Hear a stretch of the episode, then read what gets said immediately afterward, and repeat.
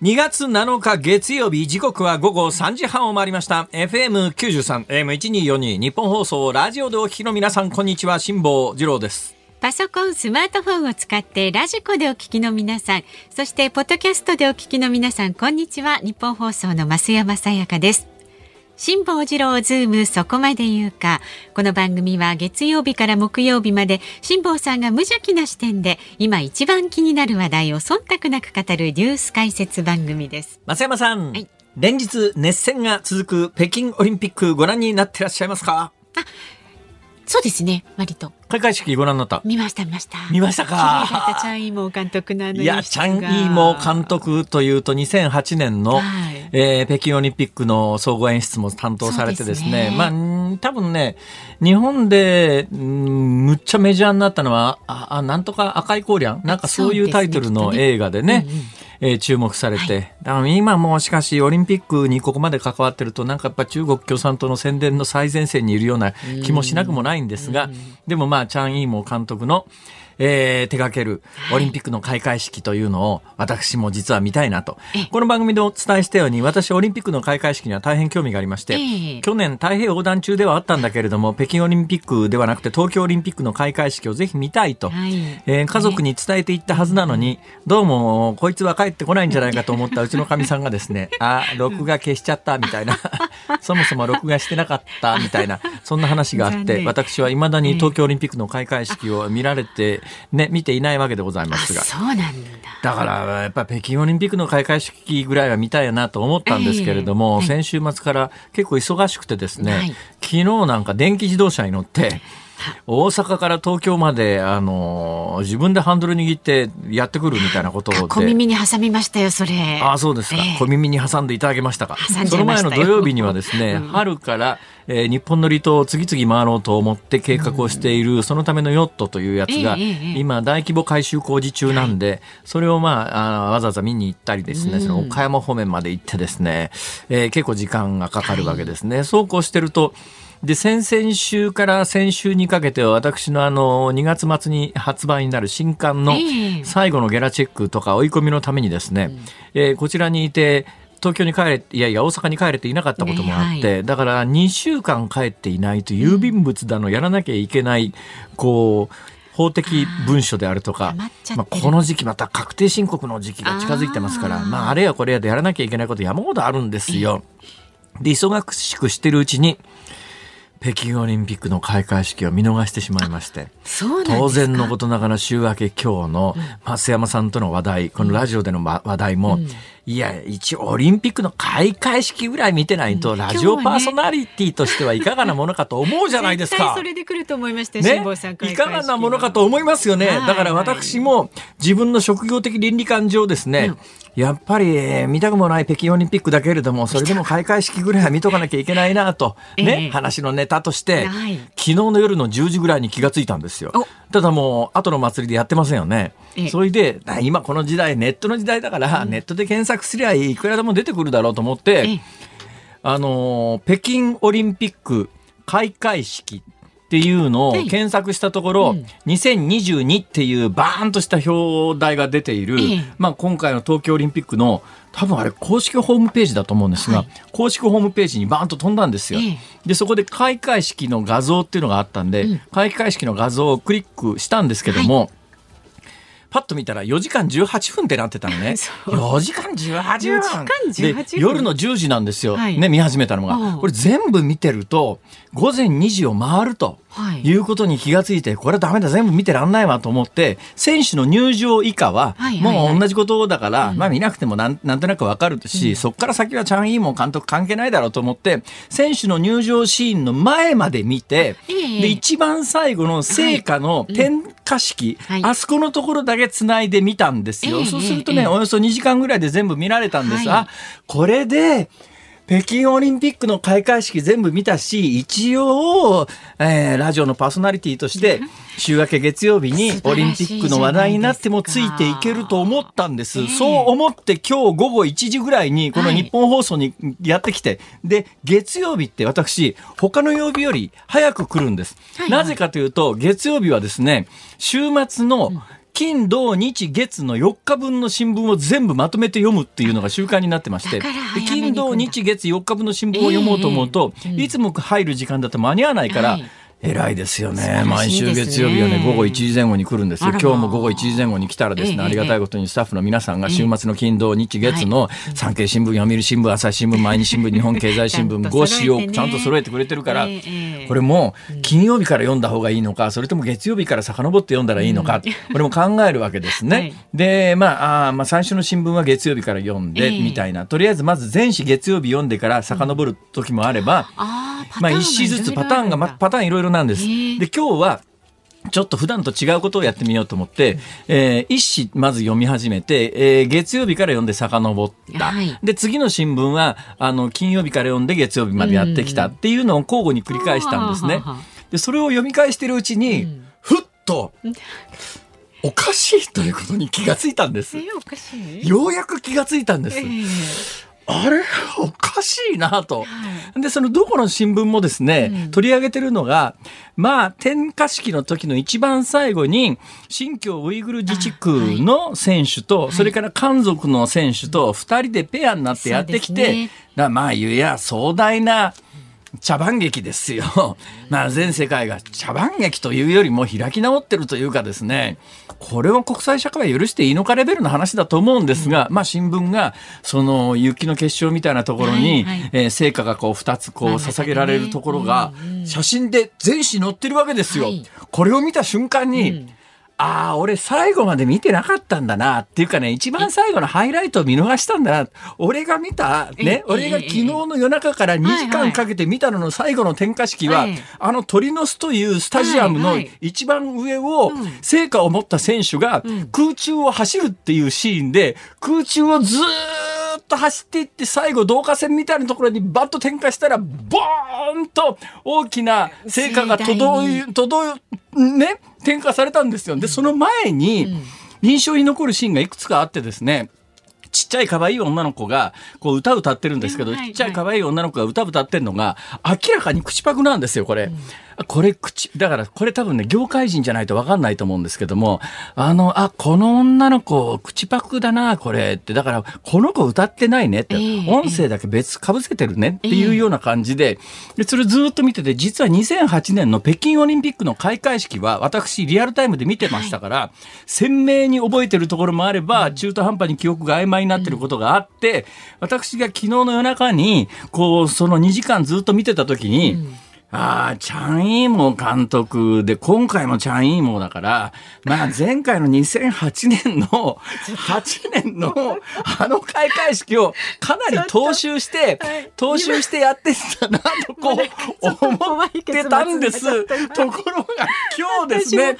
新聞見てて、新聞見てて、あれ？このシーンはなかったぞと。点火式自体が違うと。だから俺、あの二人が出てきて、ね、あの茶番劇やったのは最終点火ランナーの一つ前かなとも思ったんだけど、はい。どうもそうでもないかもしれないと思って、もう一度昨日見たサイトを見てチェックし、てチェックをしてですねよーく見てみたら、2008年北京オリンピック開幕式ってなってもう何や俺は昨日の夜2時間もかけて2008年の北京オリンピックの開幕式をもう一回見てしまったという。どうですかこれは？だって小さい男の子があのトランペット吹いてるシーン印象的でしたけど今年はね。あそんなのあったんですか？あれいや小さいね女の子赤い服着てねなんか歌歌っててあこの子私この子絶対口パクだわと思ったりですね。それからあの中国国旗を持ってねはい。子供たちがね56のだから中国のまあ少数民族を代表する 民族衣装を着てあの国旗を持って子供たちが入ってくるんだけど、はい。この茶番劇2008年の時にもあってさ叩かれて56の少数民族だって言いながら 実はほとんどが漢族だったって叩かれたのに また同じ演出してやがると思ったら 同じ演出してやがったわけではなくて俺は2008年のものを見ていたと。だけどそれがここの曲へ来て 1週間分の週末の新聞を読み返すまで全く気がついてなくて愕然として「えー、俺？これでは2000あれ？あれ？今日オリンピックの開幕式の開会式の話題ができないと。私すごい本番直前。もうなんか本番の30分ぐらい前に気がついたんですけどなんかね血の気がこう失せるというよりもですね。声も出ないみたいなあっち。ゃあっち。ゃでもね他にもいるんじゃないかなそういう人。あいやあでも両だ方ってだって私はね検索ワードとして、うん。ね北京オリンピックはい。開会式って打ってで最初にさい出てきたサイトの一番上のサイトのところをクリックしてはい。そこに出てくる動画の上にはちゃんと2022オリンピックって書いてあるんだよ。ちょっと紛らしいかね、もでそのしれないですね。よーく見たらその動画の下のところに2008年って書いてあるんだよ。わかんないだろそれ。ああちょっとうっかりやっちそれゃうかもしれない。もそれも大きな画面だったら気がついたのかののかもしれませんが私が誇るですね iPhone SE iPhone SE 第二世代っていう小さな画面でねそれもなんか横にするとサイズがちょっとうまくいかないから 縦のまんまだから余計ちっちゃいんだ。余計小さいうん。あの iPhone SE の画面の3分の1ぐらいに表示される画像をそこに老2眼で。時間見続けたんだ俺は。私はね誰がそこに老眼へほっといてくれ心の底から辛坊さんが心配ですけどまあ確かにこれは。まあ、やっちゃうかもしれないミスですね。びっくりしましたね 驚きましたね。予習が水の泡ですね。そうなんです。一生懸命予習したのに。でもよく気がついてよかった。気がついていなければ。ね、ここで。いや、あの2008年のオリンピックのパクリですな、これは。ってか、まあ、女にちゃんもだからパクリって言わずに、また証拠りもなく女の子に口パクさせてとか言っちゃってるとこだと思ったら、もう二人で会話会話成立しなくて、え、トランペット、え、トランペットなんかやってなかったよ、それ。本当ですよもうちょっと。ああ、びっくりした。え、今日のズームオンミュージックリクエストは、え、2022年のオリンピックの開会式だと思って見ていたら、実は2008年のオリンピックの開会式だったと分かった時に聞きたい曲。はい、じゃあかなり限定ですが、あの、その時の心境にちょっとね、なって、辛坊さんの気持ちになって、ぜひリクエストをお寄せください。お待びっくりだよ、ちしてお本当にります。。さすがに驚いたな、これは。そうですね、私も驚きまして、みんな一度驚いてますよ、スタッフもね。え、誰か同じことやってませんか？ややっててないね誰もやってないね。そんなに猛烈に首振らなくたって。いいじゃありませんか。本当に。さあ、まあそんなこんなでございますあのショッキングなお話の後で本当にショッキングです。株と為替からお伝えしていきます。今日の東京株式市場日経平均株価反落しました。先週の金曜日に比べまして191円12銭安い27,248円87銭でした。前の週末に発表されたアメリカの経済指標が強く金融引き締めペースが加速するとの警戒感が再び強まり売りが優勢になりました。また為替相場は現在1ドル115円30銭付近で取引されています。さあ、ズームそこまで言うか。この後は週末のニュースを振り返るズームフラッシュ。で、4時台のズームオンには、医師で元厚生労働省医系技官の木村盛世さんが登場します。新型コロナの感染症法の位置づけ、5類への引き下げに岸田総理大臣が慎重姿勢というニュースにズームします。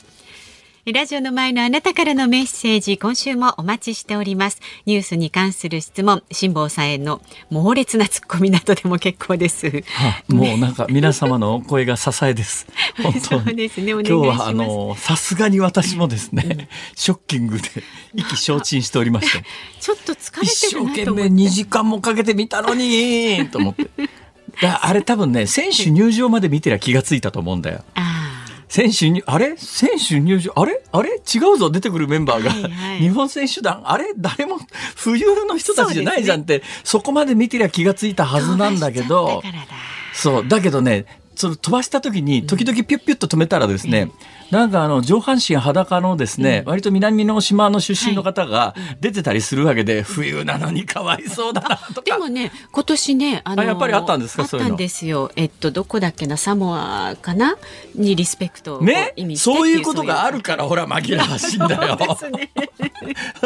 私もねだけどまあ選手入場まで見てら気がついたんだけどで一番最後の,、あの空中に吊り下げられた聖火持った人が空中をこう走るパフォーマンスってやつは 前回のやつでも鮮明に覚えてたのね。はいはい。それで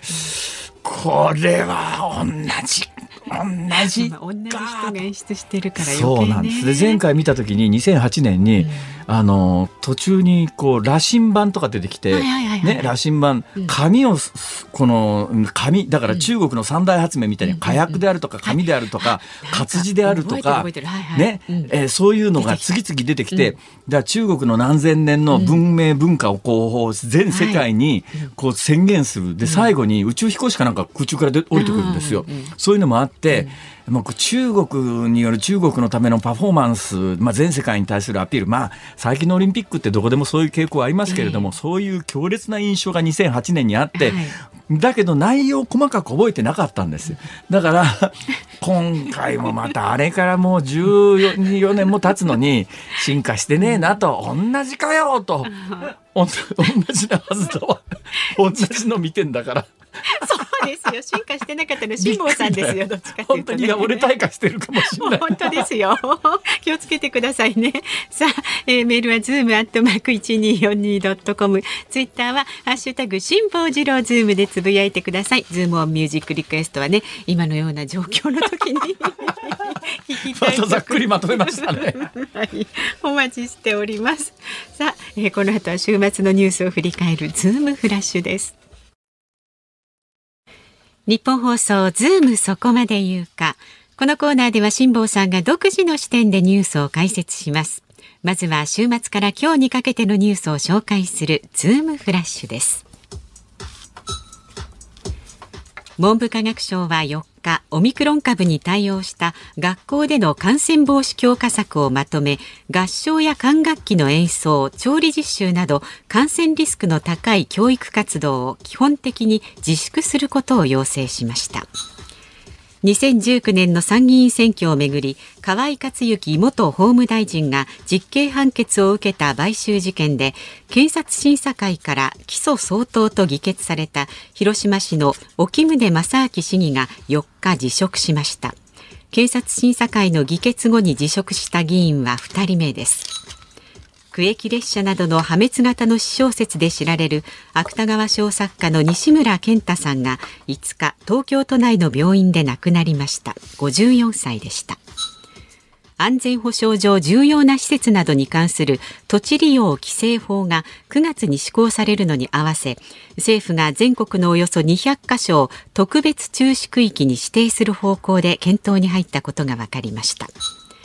世界銀行がコロナ禍の学校閉鎖などによる学力の低下で生徒らが生涯を通じて得られるはずだった収入を失い世界全体で損失額が17兆ドル日本円でおよそ2000兆円に上る可能性があるとの試算をまとめました。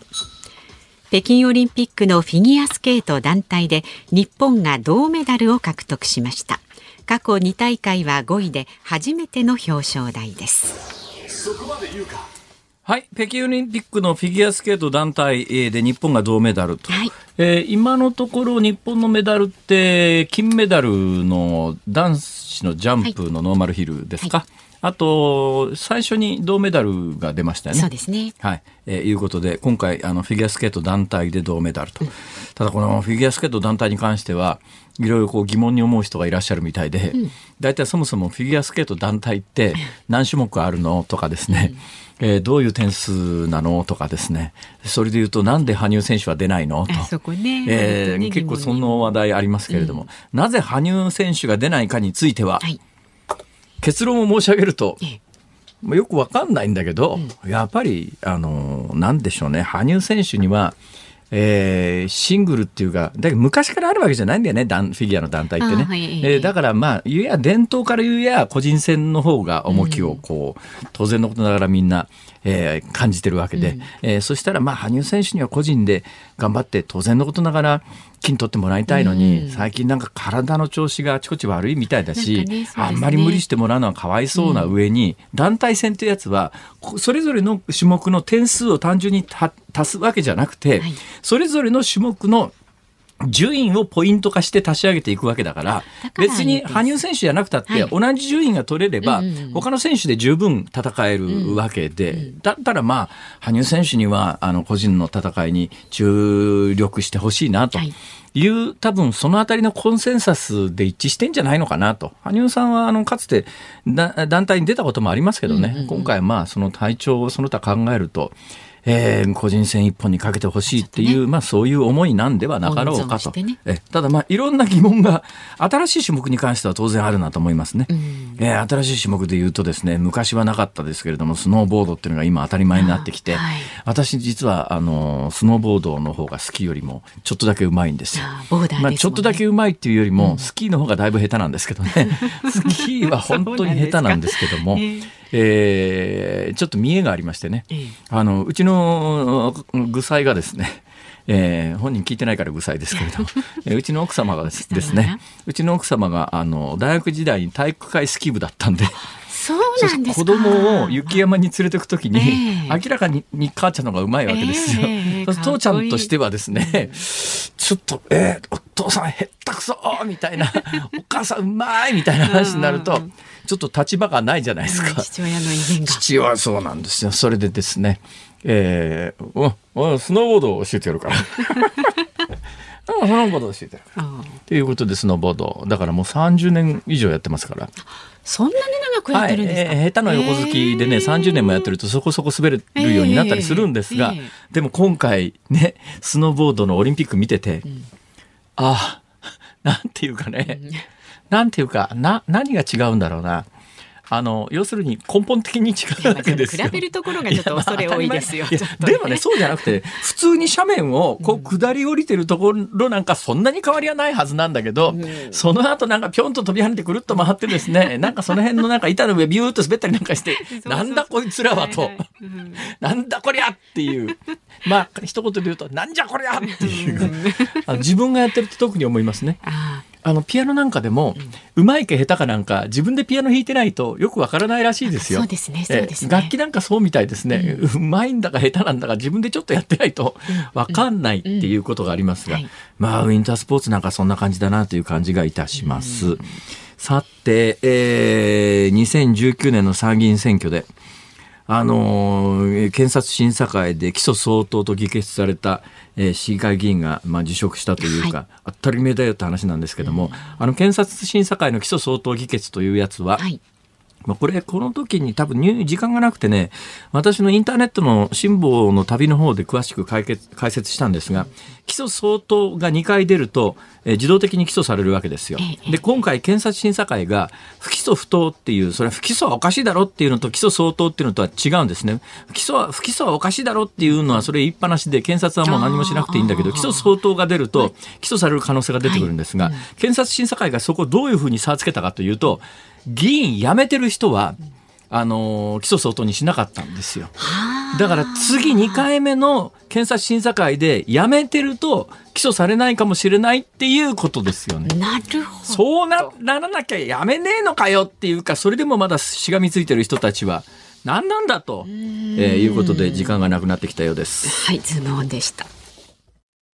2月7日月曜日時刻は午後4時を回りました。日本放送から辛坊治郎と。増山さやかでお送りしています。さあご意見いただいていますが、はい、ありがとうございます。えっとミッドナイトストーリーさんからですね、はいはい、辛坊さんのオープニングを受けてこのオープニングはネットニュースになるだろうな。いやならない辛坊治郎やらかす。いやいやいやそれはならないと思いますけどねならないと思いますけれども、えー、今から思えばね気がつくべきポイントはいくつかあってですよ、うん、私が一番なんだ前と一緒じゃんと思ったのは、はい、あの鳥の巣という競技場に向かって、うん足跡の大きな花火がポンポンポンポンとこう近づいていく演出があったんですよ。これって2008年と同じじゃんって その時思ったんだけど全く疑問を持っていなかったので、同じ演出だと思い込んだんですよ。それも鳥の巣だから、会場が違ってりゃさすがに気がつきますけど、会場同じなんだもの。ほいで観客は確かにいっぱい入ってるんですけど、まあ、あのチケットはいやいやチケットは売らなかったけれども、はい、関係者は入場させたっていうニュースがあったんで、えええ、まあこのぐらいは入ってても不思議はないな 結構入ってんなと。だからポイントはたくさんあったんだけど花から信じきってると人間って引き返せないもんですよ。それってなんかねそういう心理あるんですね。そうなんです。皆さん恋愛も同じですよ。気をつけてくださいねって関係ねえだろ。そうですよ。はい。まあはい、失礼しましたえっ とまだまだご意見お待ちしておりますのでねこちらまでメールは z o o m zoom アットマーク一二四二ドットコムツイッターはハッシュタグ漢字で辛坊治郎カタカナでズームハッシュタグ辛坊治郎ズームでつぶやいてください。今日月曜日ですからねちょっぴり延長の5時35分までお送りしますので5時28分頃のズームオンミュージックリクエスト今日のテーマは2022年の開会式だと思って見ていたら2008年の開会式だった時に聴きたい曲です。愕然みたいなね。お待ちしております。どうなんだろう。よくある話なのか、レアなケースなのか。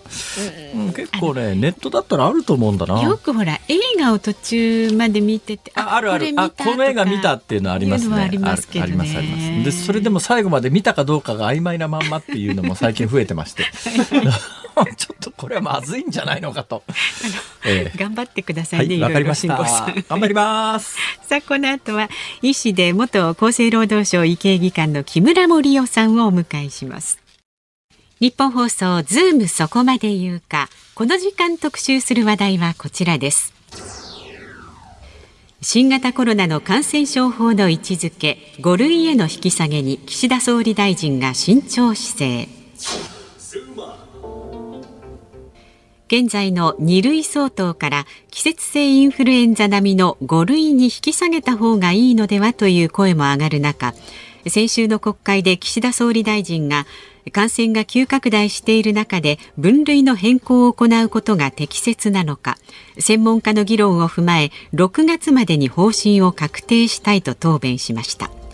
オミクロン株は高い感染力の割に重症化しにくいとされていますが政府の対応はこのままでいいのでしょうか？この時間は医師で元厚生労働省医系技官の木村盛夫さんにお話を伺いますどうぞよろしくお願いいたしますよろしくお願いいたします。ようこそお越しくださいました。もうお久しぶりでございます。ありがとうございます。いや本当にお久しぶりですね。だから太平洋横断前には、まあ関西方面の番組で時々ご一緒させていただいたんですが、まあ太平洋から帰ってきてからはね、えーなかなかお会いする機会もなく、でもあの最近あの活躍してらっしゃるのは、最近あれですよね。一時に比べて露出増えましたよね。どうですか？そうですかね。あんまり変わんないじゃないですか。いやだけど一時多分ね あの木村さんがご発言をされると私はもうずっと木村さんは日本で一番信頼してるお医者さんなんですけど、あのー信頼してるお医者さんなんですけど一時期木村さんみたいな発言をされると、えーマスコミで嫌がられるみたいな時期があったでしょ？ああ、まあでもそれは、あの、今だってあるんじゃないですか。そうですかでもだいぶ見方変わってきましたよね、まあ特にオミクロンになってからまあ確かにね、もうみんなが、あの、国民の多くが気がついてきたっていうのが現実じゃないでしょうか。そういうことですよね、だうん。そういうことなんですよ。えーところで話もうちょっと遡ると、はい。これ厚生労働省医系技官って何なんですか？まあ、こあの厚生労働省内いろんな職種の人が働いてるんですけれども、その中で医師免許を持った、まあ、官僚ですね。これどのタイミングで官僚になるわけですか？いや、もう最初からです。あの医学部卒業してすぐに官僚にないるやいやいや、私の場合はもうあの一度臨床やって、それからアメリカに行って、ええ。まあ、あのいろんなあれで厚生労働省ってところに入ったっていう経歴があります。あのもちろん大学出てすぐ入られる方もいらっしゃいますし、ええ。そうじゃない方もいらっしゃいますあのぶっちゃけ言うとそれフルタイムですよねこれ。医系技官そうです。はい。ねであのお医者さんの資格も当然あって臨床行ってアメリカまで留学されて帰ってきて、ええ。いや低くてあまたで高額が保証される仕事じゃないですか。でも言ってみりゃあの厚生労働省医系技官の給料なんて言っちゃなんだけど大いやしたことないでしょ。もうそうですね。あのある保健所からいらした保健所長がね、ええ。あの出向でいらっしゃってて、はい。これ半月分の給料かって。はい本当それでやっぱりもう国際会議も多いし、ええ。まあ、私は子供も小さかったんで、ええ。ただやっぱりまあやりやりがいっていうか、はい。もうあるし。銭金じゃなくてやっぱり国の,、すね。あの要するにい医学に関する方針を、まあ、言うや決定するそうですね、やっぱりり日本として発言しなきゃならないって時に、まあ、あの米国からも、それからあとは WHO からも呼ばれていいったし、はい。そういう中で日本の、まあ、立ち位置っていうのをきちんと発表するっていうのは、ええ。まあ、やっぱり臨床医とは違うやっぱり、あの大きな役割があると私は思ってる。偉いね、あのもう本当に下世話なことを聞きますけれども、えー、その当時のあの公務員としての給料ってあの引く手あまたの一番待遇のいい病院に勤めたと仮定した時の給料の何分の1ぐらいですか？いやまあ、病院そんなに給料高くないですけど、ええ、少なくともうんと私がその統計情報部の ICD 室長っていうところで行った時はですね、まあ大体月3分の1じゃないですか。3分の 1? 給料3分の1これ。でだってさらにですよ、それはあのいわゆる勤務医から考えて3分の1だから、開業医なんてそれより。ああもう100分の1ぐらいじゃないですかね。だってねだってね今コロナに関して私最近聞いた話でびっくりしたんだけどさっき自宅療養自宅療養って自宅療養増えてますよね。ほいでこれ自治体によって料金違うんだけれども、とある自治体はあのお医者さんがですよえ自宅療養のコロナ患者に往診に行くと、うん、要するに治療費や医療費とは全然別に1回5万円出るんですよ。うん、だ。からあの病クリニックによってはもうコロナがでこの制度になってからもう往診専門のクリニック始める病院まで出てきてるって話ですよね。ね。あとは PCR 検査っていうちょっとあのなんなん何を意図してやったのかわからない検査が出てきて、ええ、これでまあバブルですね。そう。だからこの番組でも申し上げたように、うん、新しく開店する PCR 検査場には、卵のあの鉢植えがいっぱい飾ってあるっていう。そうですね。あ異常でしょ、これ。異常ですね。そもそも PCR 検査っていうのは2009年のインフルエンザの時は使われなかったんですけど、もともと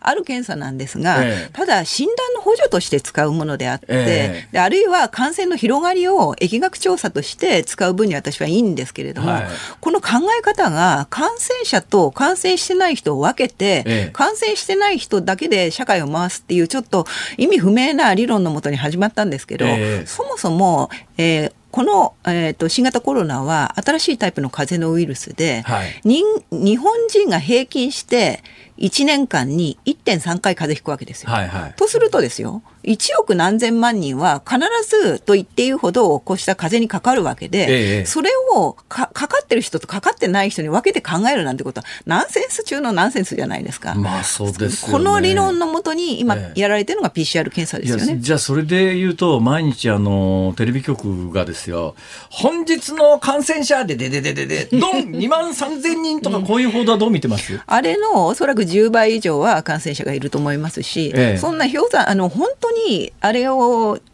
PCR が使えるとしたらですよ、やっぱり疫学調査なんですよ。はい、例えば、あのー、選挙の出口調査とかありますよね。えー、何パーセントの開票率で当選確実とか、はいはい、あれはランダムサンプリングって言って、全部の人を調べるわけにいかないから、はいはい、ランダム抽出して、えー、あのー、調べて、それで当選確実が出るわけですよ。PCR 検査もこれぐらいランダム抽出をして、それで大体感染者が日本ではこれぐらいでしょうねっていうような、まあ、調査として使うにはいいんですよ。はい、でも、全く日本はその体系だった調査をやってないので、えー、あの感染者数っていうか、陽性者数がどの程度確からしいかっていうのは本当にわからない。全くそうですよね。これはもう私実は、今から2年前にこの番組でももう再三申し上げてるんだけど、うん、第1波なんて検査してないんだから、本当は第1波の山がどこまであったかなんかわかんないのに、ね、PCR 検査で出てきた数字だけを山にして、はい、これ何の意味があるんだと。それだったらもう日比谷公園で毎日100人ずつ集めて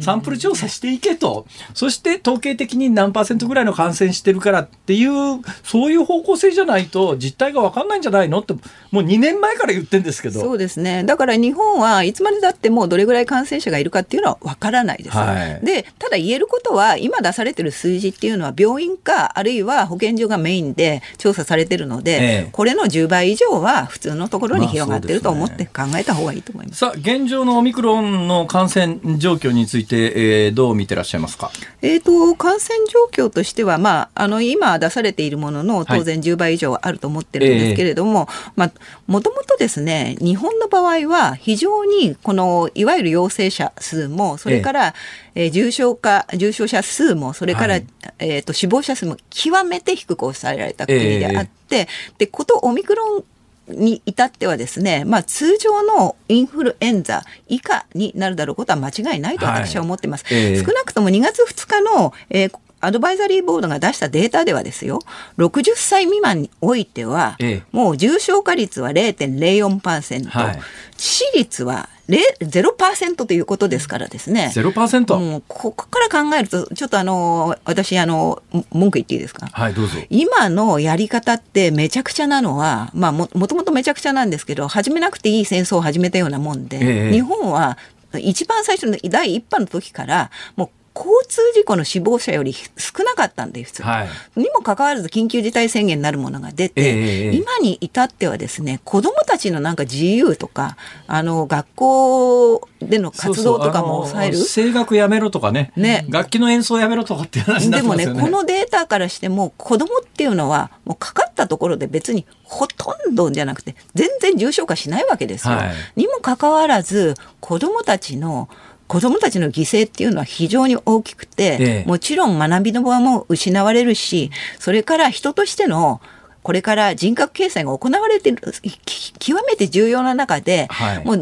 全く医学でも科学でもそんなもんじゃなくてなんか政治的パフォーマンスに巻き込まれているこの子たちの犠牲っていうのはねもう本当にね大きすぎて私はもう憤りしか感じられません。そうですね、う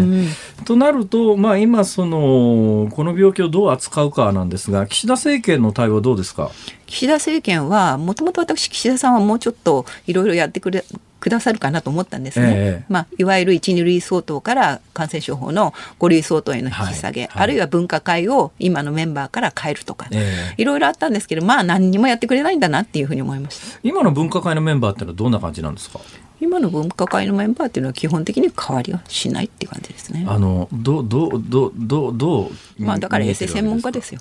衛生専門家ですよ。科学的じゃないってあのもうもう岸田さんもそれは知ってますよ。だからもうあの科学的でないから、ええ、とにかくもうこの人たちのあれを変えるっていうことを科学的じゃないっていうのは何何に支配されて物事を決定してるんですかね？まあ私もよくわからないんですけれども、はい、おそらくですよ、はい、あの感染症これは100年に一度の感染症だであってあったわけですよ。えええ、そこで通常はもう厚生労働省の感染症携わる人たちなんてもういわゆる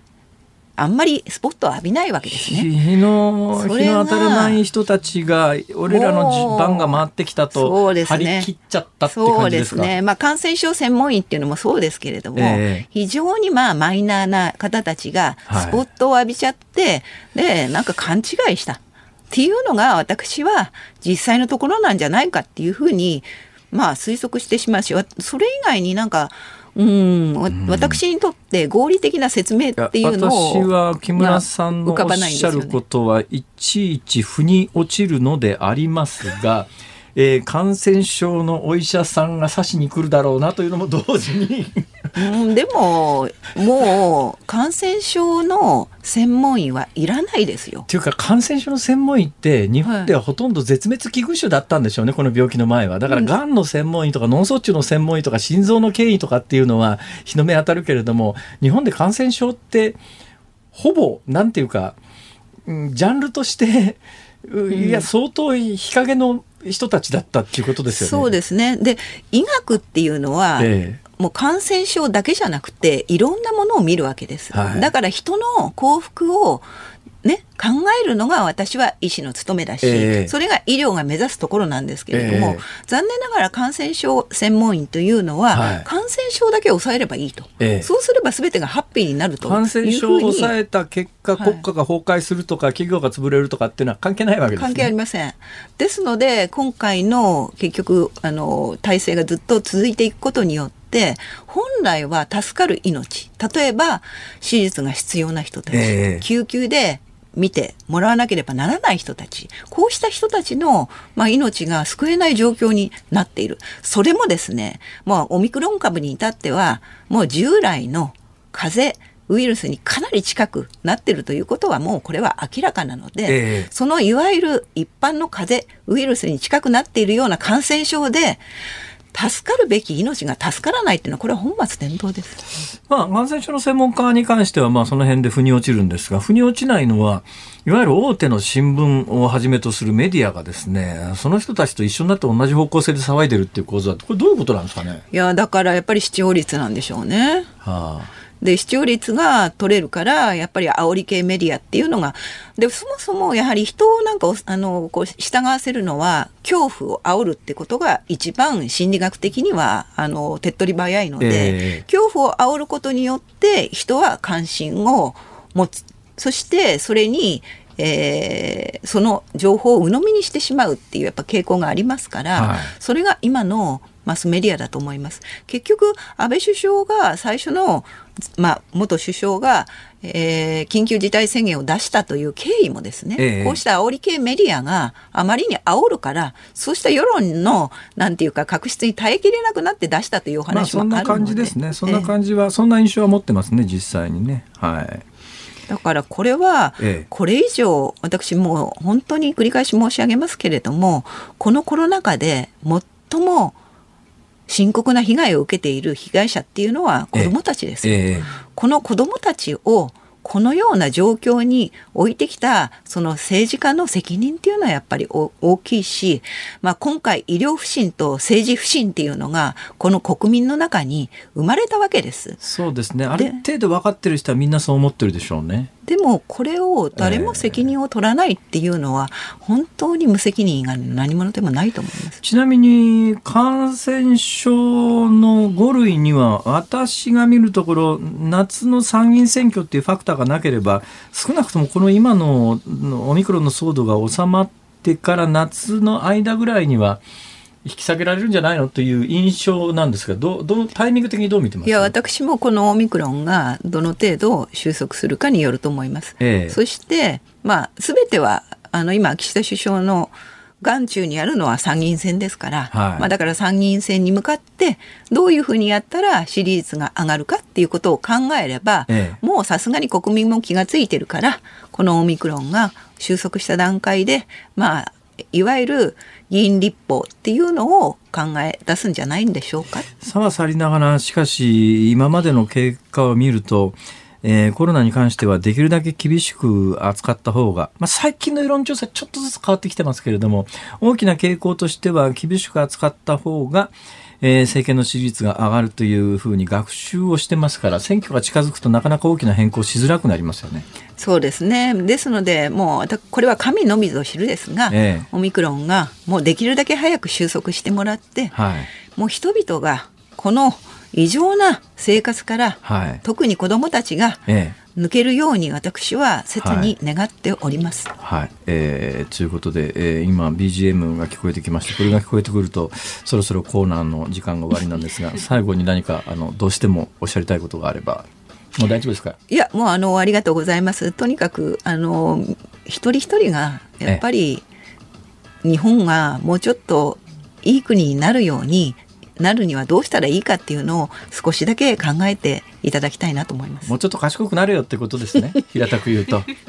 えー、このバカ者というのとかなり同じ発言ではありますが。先生、先生、はい、刺されないように気をつけてくださいね。ありがとうございました。ありがとうございました。元厚生労働省医系技官の木村盛夫さんに伺いました。ありがとうございました。ニッポン放送辛坊治郎ズームそこまで言うかをポッドキャストでお聞きのあなたいつもありがとうございます。増山さやかです。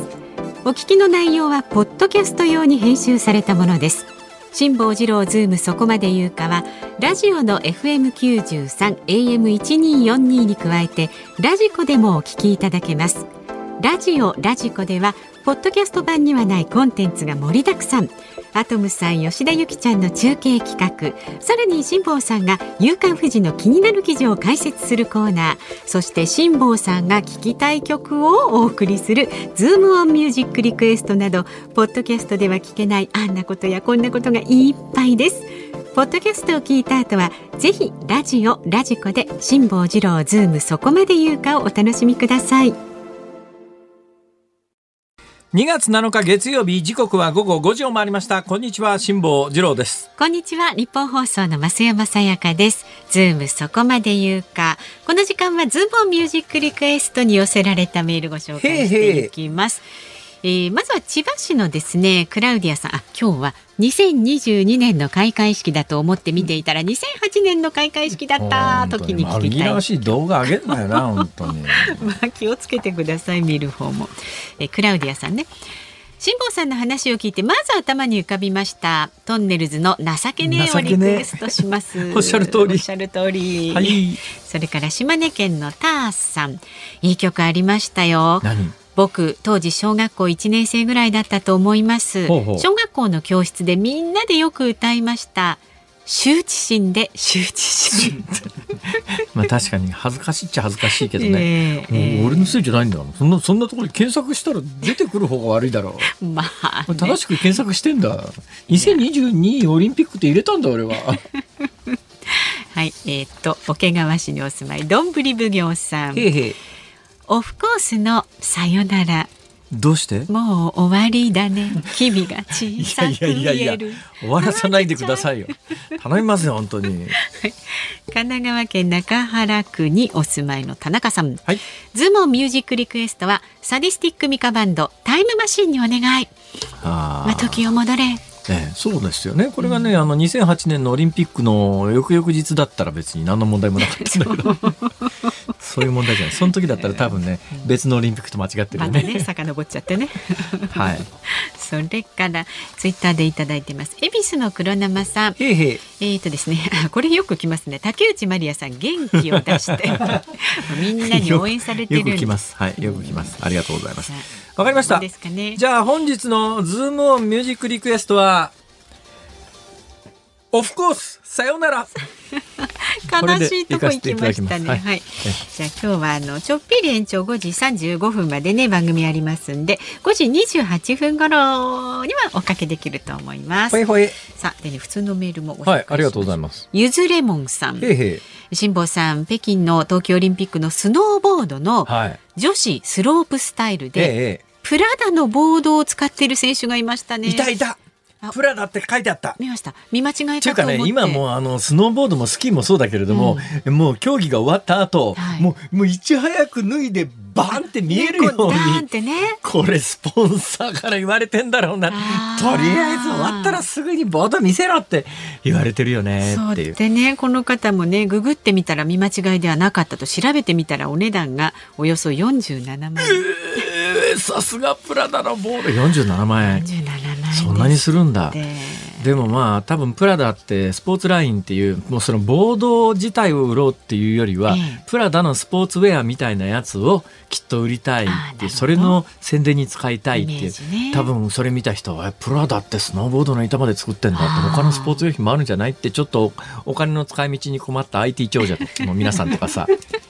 辛坊さんもどうですか？ほらスノボ30年もやってんですから。プラダのボードですか、うん、今プラダのボード持ってったら目立つよね。目立ちますよ。大注目ですよ。そうですね、うん、ちょうど私あのー、今シーズンは娘にボードを取られて亡くなってるとこですから、はい、じゃあお金の使い道に困ってるんだったらいや私はまずそれよりもね、はい、えー、ボードケースを買おうかどうしようか。それを前の古いボードケースをいやその古いボードを使って、この間から何回か行ってるんですよ、はい、そうするとですねエッジで切れてですね今普通に持ち上げるとあのふっと気が付くとボードが下に落ちてることがあって これじゃケースの役立たねえじゃんと思って自分で縫ったんですけど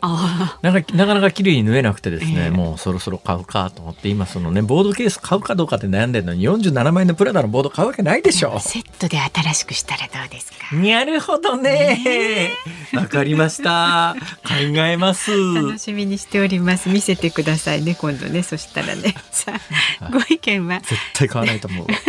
ズームアットマーク一二四二ドットコム。ツイッターは、えー、辛坊治郎ズームでつぶやいてください。私ね衝撃だったのがですね、はい、一番最初に三十万円に、うん、で三十三十年前に最初に買ったボードのセットがですね、はい、近所のスポーツ用品店の開業記念セールでビンディング込み七千八百円だったんですよ、はい、それでボードを始めたんですがでも自分のボードが持てたってんですごく嬉しくてそのシーズン冬山に行ったら、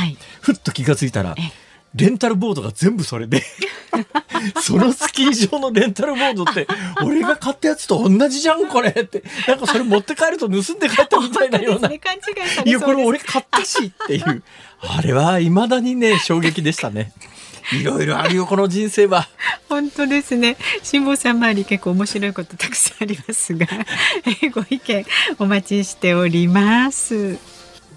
日本放送辛坊治郎ズームそこまで言うか。今日最後に特集するニュースはこちらです。今日2月7日は北方領土の日。先ほどのニュースにもありましたが1855年日本とロシアが通行条約を調印したことにちなみ2月7日は北方領土の日に設定されています。毎年北方領土返還要求全国大会が開催されていますがコロナ禍の今年は去年に引き続き無観客となり全日程を YouTube で動画配信しています。はい、えー、今日は北方領土の日ですか、まあそれにまつわるニュースということでね今あの遠藤さんのニュースの中にも、えー、えー、岸田総理等々に対する質問みたいな政府方針みたいなもののね、えー、追及というのも当然行われるわけでございますが、はい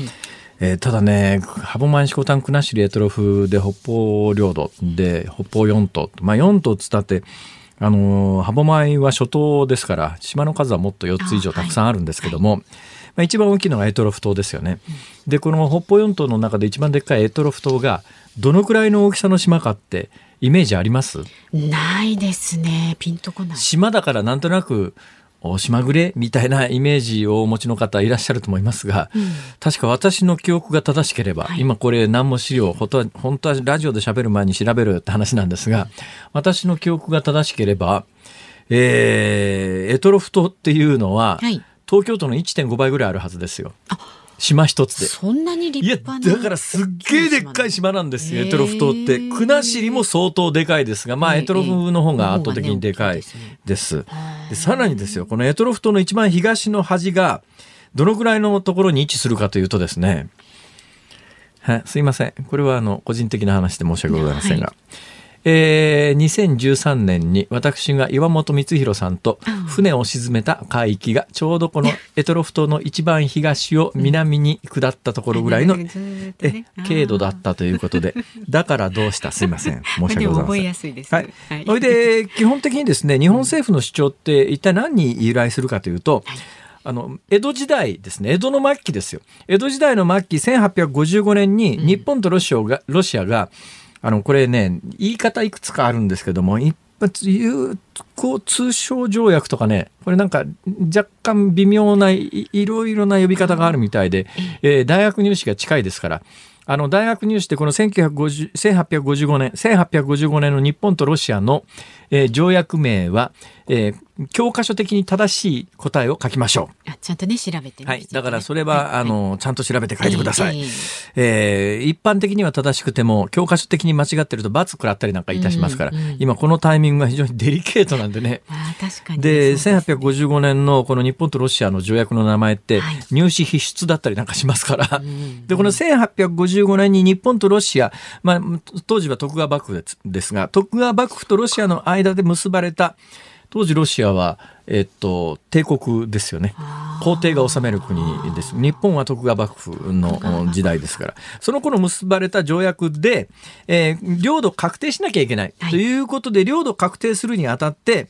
エトロフ島の北側にウルップ島という島があるんですが、はい、このエトロフ島とウルップ島の間に線引いたんですよ。で、ここより南、だからいわゆる北方領土の4島、4島つったって、まあ、ハブマイ諸島ですから、島の数でいうともっもっと多いですけれども、まあ一応北方四島という言い方にしときましょう。この北方四島は日本領になったんですが、同時にですね、もっとではるかにでっかいカラフトっていうのが、えー、北海道の北にあるわけですね。このカラフトに関して言うと、一番最初の条約では、日露昆虫の地と定められたはずです。昆虫っていうのは、もうどこまでが日本領とか、どこまでがロシア領とか決めずに、一緒に暮らそうよって話になったんだけど、そんなことしたらトラブルの元になるんで、ほどなくして、えー、真ん中で線引いて、南カラフトって言って、カラフトの南半分は日本領。で、ウルップ島とエトロフ島の間に線引いて、それより南側が日本領になったんだけど、このカラフトに関して言うと、やっぱり日露混住の地っていう時代が続いたんで、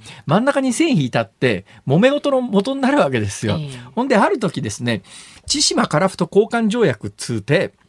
もうちょっとそれ、カラフト真ん中で線引いて、一つの大きいでっかい土地なのに、真ん中で線引いて、仮想の国境を作って、それより南が日本で、それより北がロシアみたいなことするとややこしいから、もうカラフトは全部ロシアにあげるから、その代わり、千島全島は日本領ねって言って、千島列島ずっと北側のカムチャツカ半島の先端ぐらいまで、一番北がシムシュ島っていう島のはずですけれども、ここはあの、浅田次郎さんの有名な小説の舞台になって、一番最後ここに日本の守備隊っていうのがいたんですが、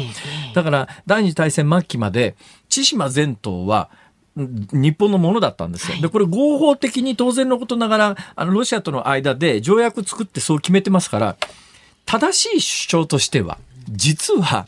歴史的に見たら、千島は全島が日本のものだよというのが正しい主張なんです。歴史的に振り返ると。はい、で、ウルップ島とエトロフ島の間に線引いたのは確かに日本とロシアとの間の最初の条約では線引いてますけど、その時カラフトも南の方は日本だったんだから、で言うと、千島とカラフト交換して、千島全島日本のものだよって決めたんだから、本来の主張としては千島全島日本領って言うべきなんだけど、はいところが、日本が戦争で負けて、サンフランシスコ講和条約、これもね、今の若い人ってほとんど認識ないと思いますけれども、1945年に日本が負けてから、はい、1951年サンフランシスコ講和条約で、52年かな、完全にあの法律が有効になるのは、はい、1952年までの7年間は、日本は占領国、非占領国ですからね。だから独立した主権を持ってなかったんですよ。だから GHQ っていうジェネラルヘッドクォーターっていうまあアメリカ実質アメリカですね連合軍ですが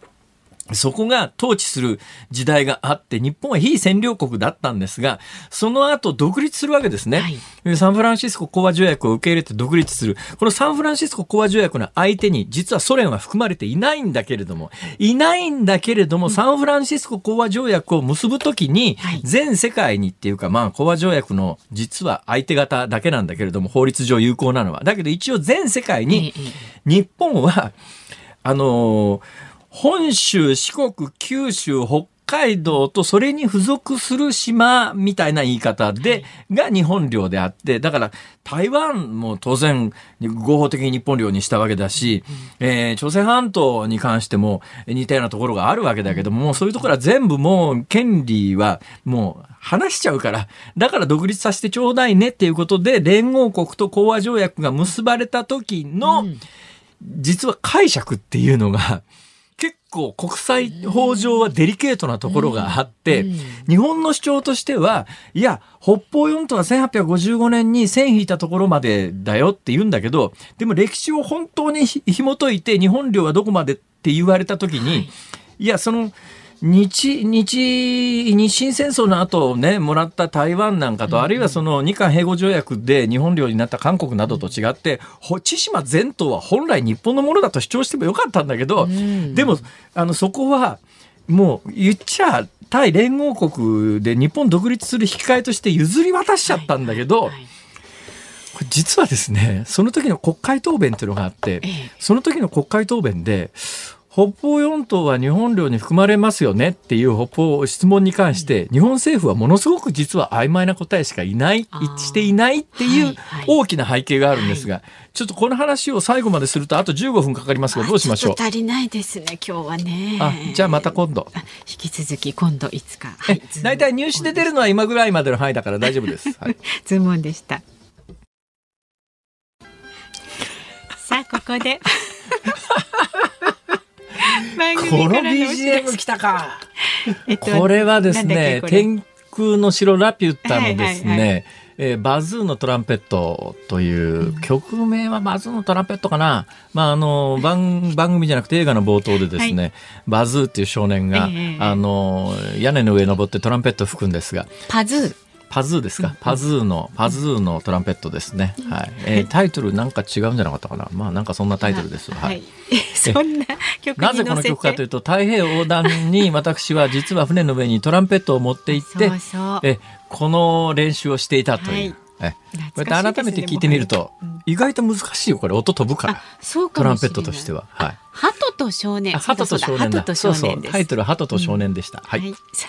このようにね辛坊さんが去年の4月から5か月にわたってね海に出ていましたヨットでの単独無寄港航海を記した本です。風のことは風に問え太平洋往復横断機の先行予約がもうすでにアマゾンでスタートしています。辛坊さんのね過酷なチャレンジ命をかけた太平洋往復横断の模様をもうお家にいながらも寝転がってでも読めるという。でこれ鳩と少年が難しいもんですからね、最近もうちょっと簡単な曲はないかと思ったら、うん、NHK の朝の連ドラで、はい、なんかあの主人公の誰かがトランペット吹くシーンがあるらしくてそれちょっとやってみたらどうですかって言われて、これちょっと練習を始めてるとこなんですがこれの方がね、うん割とね音階が割と簡単っていうか単純っていうか、うんうん、まあジャズだから多分本気で吹いたら難しいですけど音出すだけならこっちの方が簡単かもしれないっていうんで。で今年の夏に私トランペットリサイタルを計画しておりますので、うん、その時に今回発売する本をお持ちいただいたら無条件にサインをさせていただきます。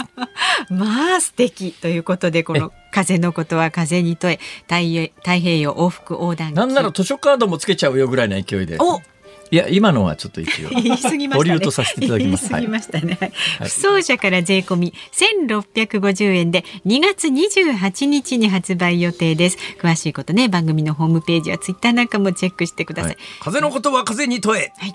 はい。2月二十八日発売予定。はい。えー、先週末に、うんあの、完全ゲラ締め切りでありまして、考慮というやつですね。あの、印刷所に原稿が運ばれていったんですが、その運ばれていった時に、私夜中にですね、どうしても修正したいところが3箇所出てきてですね、それで翌日、すいません、修正させてくださいって言ったら、もう無理ですみたいなことになってですね。そうなんですか。はい、じゃあその修正箇所は。重版が出たら、うん、普通は重版かかるかかるときに、うんあの、どっか修正ありませんかって言われて、うん、間違いを、初版の間違いいくつか訂正したりなんかするんで、はいはい、そのタイミングで修正できたらなということなんで、うん、つまり重版しない限り、うん、私が思っていることが実現できないので、皆さんご協力ください。